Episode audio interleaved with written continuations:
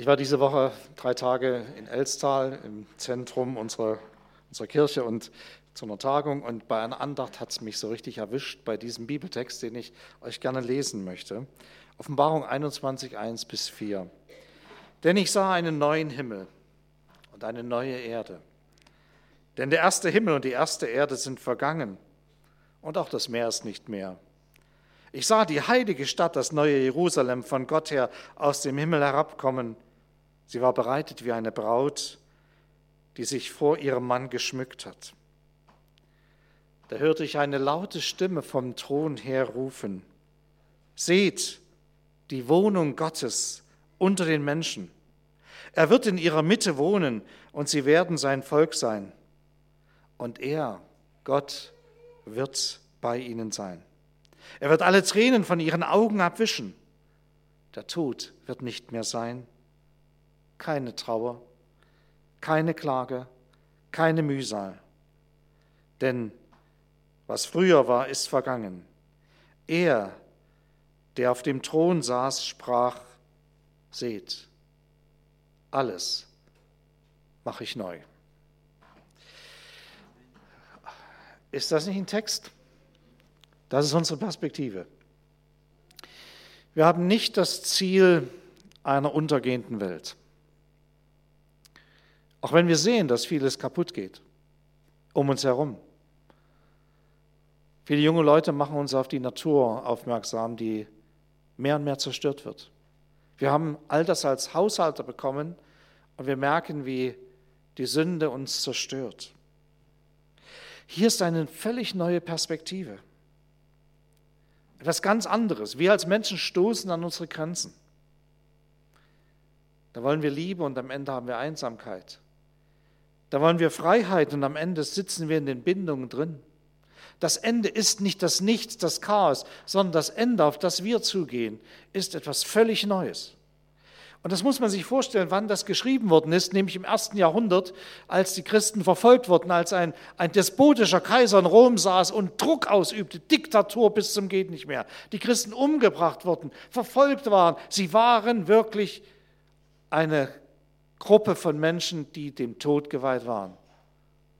Und in dieser Situation sagt der Herr über Johannes der Gemeinde dieses Wort. Mittendrin in dem Chaos dieser Welt, wo alles drunter und drüber geht, für einen persönlich, sagt Gott, ich mache alles neu. Ich mache alles neu. Ich kann alles neu machen. Das war, das war eine Kraft. Das war mitten in dem, was man manchmal nicht begreifen kann. Warum ist das so, Gott? Warum stecke ich im Leid? Warum heilst du meine Krankheit nicht? Warum, warum kriege ich nicht die Sicht für meinen Weg? Warum finde ich nicht den Partner, den ich lieben darf? Nicht der mich liebt, sondern den ich lieben darf. Ja? Warum funktioniert das nicht bei uns? Mitten in dieses ganze Chaos, was wir manchmal erleben als Begrenztheit, spricht Gott und sagt, hey, ich habe eine Perspektive. Gott wird abwischen alle Tränen. Stell dir das vor, da kommt dieser lebendige Gott und nimmt das Taschentuch und wischt dir die Tränen ab. Schaut dir ins Gesicht, lacht dich an, sagt, ich habe dich unendlich lieb. Du bist so einzigartig, du bist so schön. Das Neue, was hier beschrieben wird, ist nicht eine Wiederherstellung eines verloren gegangenen Paradieses. Es geht nicht darum, dass diese Erde so ein bisschen reformiert oder erneuert wird. Es ist nicht der Weg zurück in die unberührte Natur, wo es endlich wieder heile Welt gibt. Nein, es ist etwas völlig Neues, eine ganz andere Qualität. Wir bleiben nicht im Garten Eden und erneuern ihn auch nicht, sondern wir kommen in die neue Stadt Jerusalem das ist etwas völlig anderes.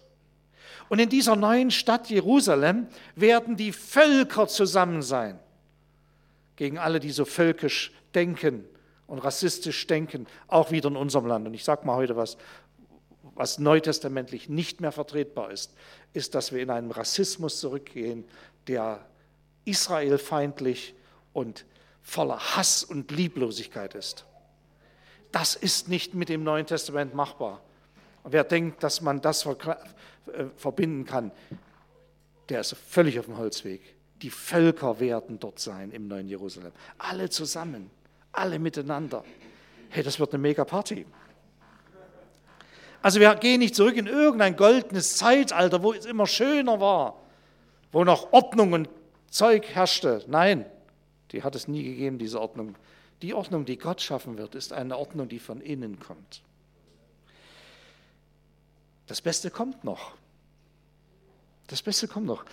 Wisst ihr, dass ich eine, eine Freude darauf habe, dass ich einmal bei Gott sein werde? Dass ich einmal dieses Reich sehen darf? Dieses Reich Gottes, was sichtbar durchbricht?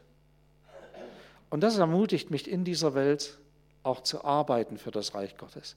Jetzt schon zeichenhaft den Anbruch des Reiches Gottes, was in männlichen Menschen sich gestaltet, mitzuerleben. Deshalb bin ich Pastor. Deshalb lebe ich für diese Leidenschaft. Deshalb setze ich mich ein für die Gemeinde. Deswegen habe ich mein Leben diesen Gedanken verschrieben.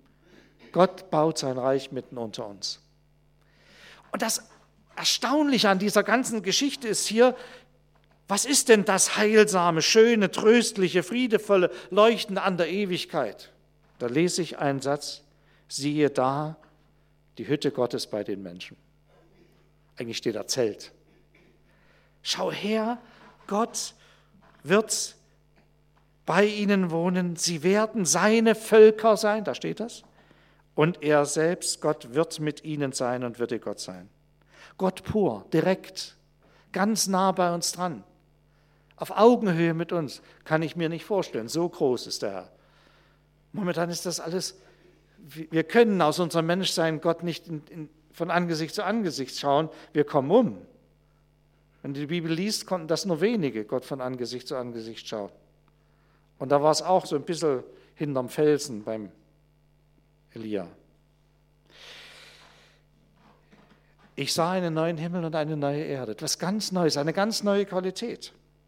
Das riecht anders, das schmeckt anders, das ist völlig anders. Und wir können es mit unseren menschlichen Worten, und deswegen stottert ja auch Johannes, wenn man das im Griechischen liest, das ist, das ist so ein, ein Tasten. Und trotzdem gibt ihm Gott klare Begriffe. Aber er, man merkt richtig, der hat Probleme dabei, das zu verstehen, zu begreifen, in Worte zu fassen, was so wunderbar ist. Und zugleich erinnert uns dieses Wort an etwas ganz anderes. Ganz an den Anfang der Bibel zurück. Wie war das, als Adam und Eva im Ursprung im Garten waren. Ein wunderbares Bild wird uns da gemalt, wie Gott durch den Garten geht, in der Kühle des Abends und mit Adam und Eva spazieren gehen will. Das ist ein so traumhaftes Bild. Stell dir das mal vor. Gott will mit dir spazieren gehen. Der will mit dir zusammen sein der hat Interesse an dir, der möchte mit dir sein. Dieser ewige, große Gott, kaum zu fassen.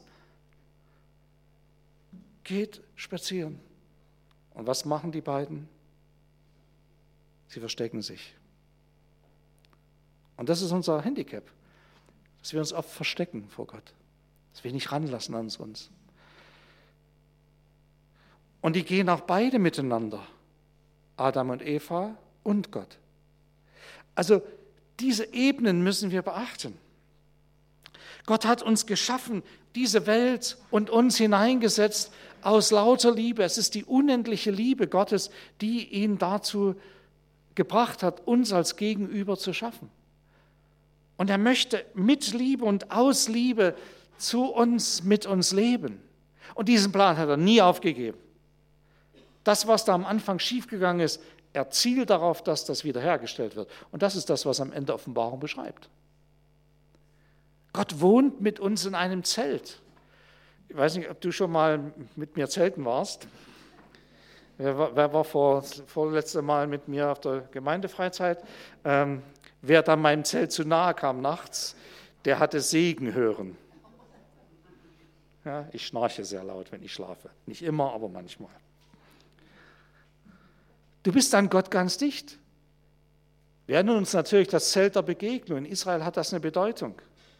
Und dann der Tempel, wo Gott nahe sein wollte den Menschen. Und er hat uns nicht geschaffen nur aus Liebe, um mit uns Gemeinschaft zu haben, sondern er hat uns auch zu Liebe geschaffen. Was ist das höchste Gebot? wird Jesus gefragt. Du sollst Gott lieben. Mit allem, was du bist. Brutto.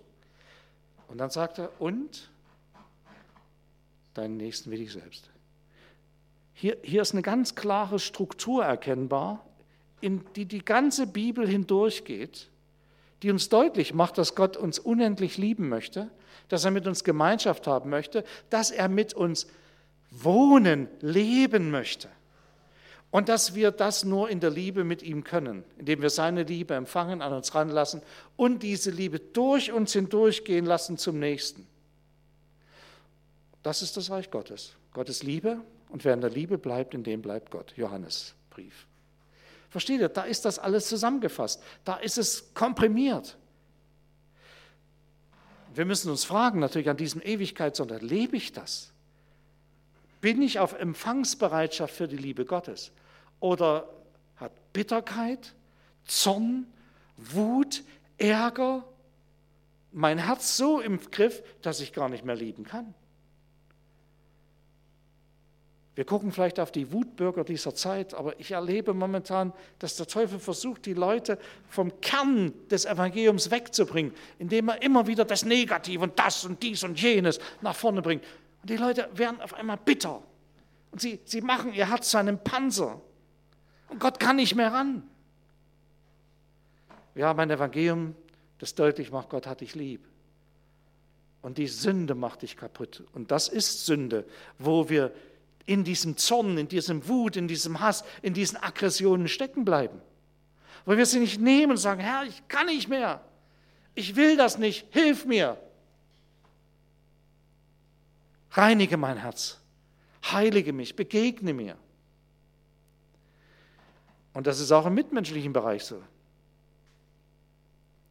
Wenn du immer ein Stinkstiefel bist und alle anderen wirklich äh, attackierst, wenn du sie bedrängst mit deiner Frustration, mit deinem Ärger, ob in deiner Ehe, in deiner Klasse, in deinem Team, in deinem, in deinen Kollegen, dann hat einfach Gott keinen Landeplatz in deinem Leben.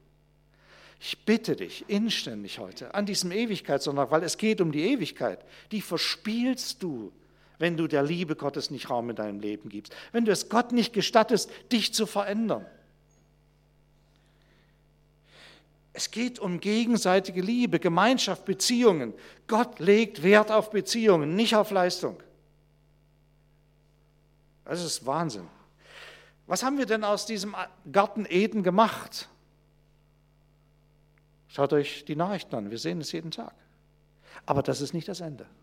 Das Ziel Gottes ist eine Revolution der Liebe, die alles verändert, die in dieser Welt anfängt, sein Reich aufzubauen.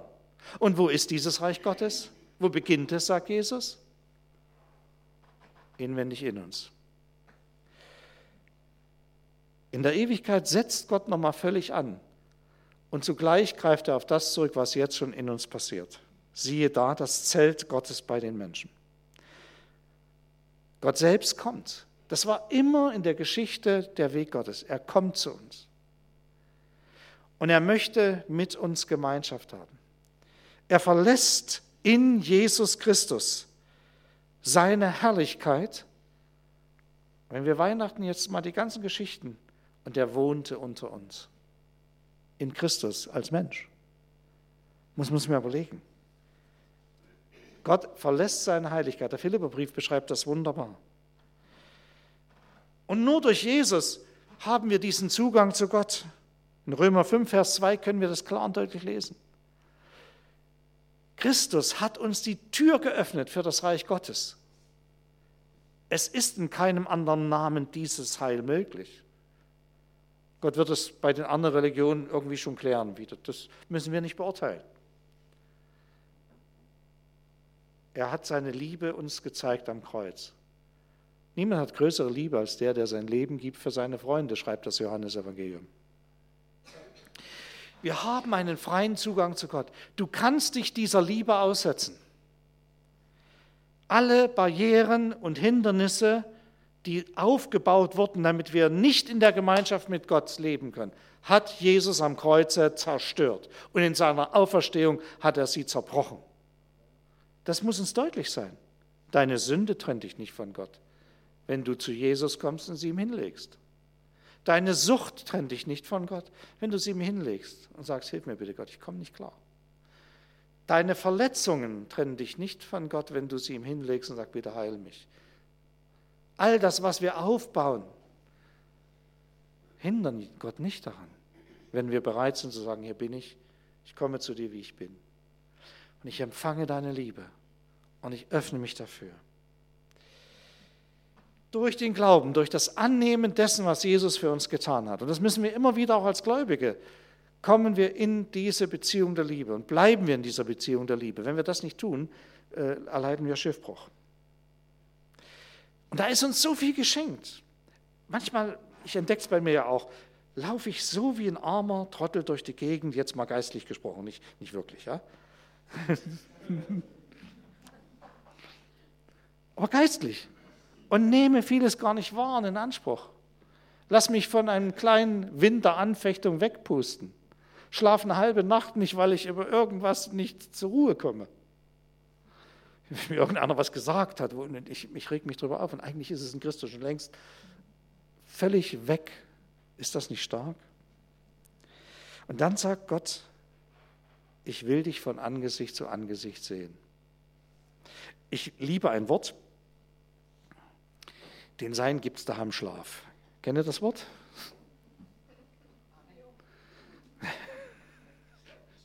Also, das steht nicht in der Bibel, sagt der Thomas. Nein, du hast recht, das steht so nicht in der Bibel. Sondern eigentlich steht dort, den Seinen gibt es daher in der Intimität der Beziehung zu ihm. Das Wort, was dort gemeint ist, ist geschrieben steht, ist das, was äh, gebraucht wird. Und Adam erkannte sein Weib. Es meint also diese tiefe innere Beziehung der Liebe zu Gott. Dort erfahre ich ganz viel.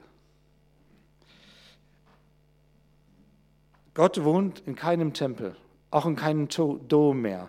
Sondern wo wohnt er denn? Denn der Heilige Geist ist ausgegossen in unser Leben hinein. Ihr seid der Tempel des Heiligen Geistes. Versteht ihr? Gott ist nicht in der Ferne geblieben. Er ist in Christus zu uns gekommen, hat das Heilswerk vollbracht und er hat uns den Heiligen Geist gegeben. Ich habe es heute gelesen, als Angeld für die Ewigkeit. In dem Maße, in dem du es dem Heiligen Geist gestattest, in deinem Leben zu wirken, hineinzureden in dein Leben, in dem Maße breitet sich das Reich Gottes in deinem Leben aus. In dem Maße wird schon etwas von dieser Ewigkeit zu schmecken sein, von der Gott hier spricht. Wir haben vor 14 Tagen einen, 14 Tage ist das her, über Intimität gehabt. Das, ist das das Seminar gewesen? Ja, 14 Tage. Drei Wochen, danke, Rufen, mit der Zeit, ja, eben gegen die Ewigkeit ist ja auch kein Problem. Haben, haben, wir heute schon gehört. Ja. Versteht ihr, das ist das Wertvolle. Nimm dir Zeit. Wenn du sie nicht nimmst, kostet es dich das Leben der Ewigkeit. Das ist die Botschaft heute. Ich möchte dich einladen, dass du dich öffnest für diese Liebe.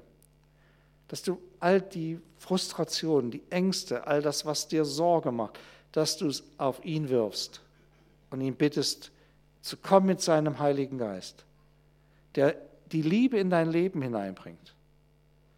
Und du widerstandsfähig wirst gegen die destruktiven Kräfte von Hass, Zerstörung, die sich ausbreiten wollen. Der Teufel hat nicht mehr viel Zeit, das weiß er.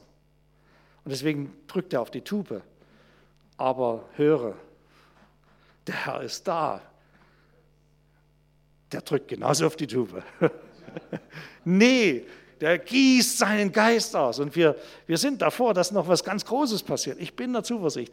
Und es wird was mit unserer Region hier zu tun haben. Dass Gott nochmal, das wird nicht so bombastisch sein, sondern es wird so langsam wachsend sein. Als ich das so beobachte die letzten Jahrzehnte, das wächst so langsam. Aber es wird stark werden.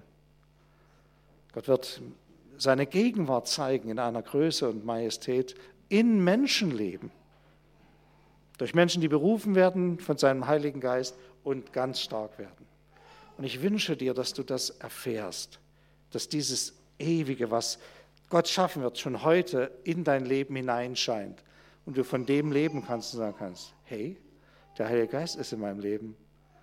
Gott, ich gebe dir mein Leben ganz. Ich lasse mich nicht von den destruktiven Kräften kaputt machen, sondern ich gestatte es deinem Heiligen Geist in mir zu leben.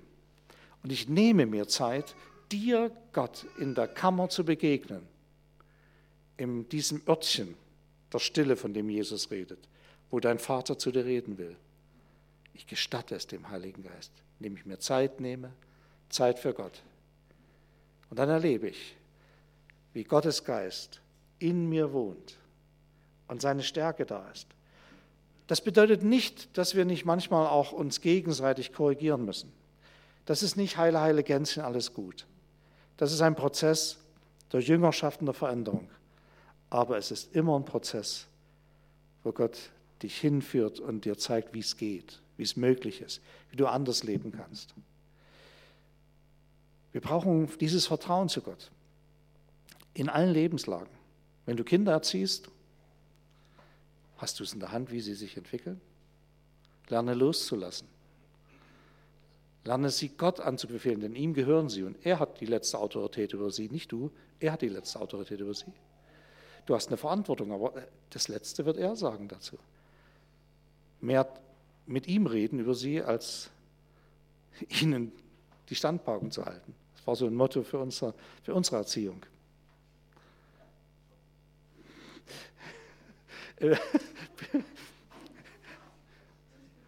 Ich, ich, ich, weiß nicht, was bei euch los ist. Ich kann hier schon schön frei erzählen, das ist immer schön. Ne?